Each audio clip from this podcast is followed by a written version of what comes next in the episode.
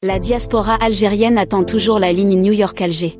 À en croire l'ambassadrice des USA en Algérie, Madame Elisabeth Mourobin, le lancement d'une ligne directe New York-Alger ne serait qu'une question de temps.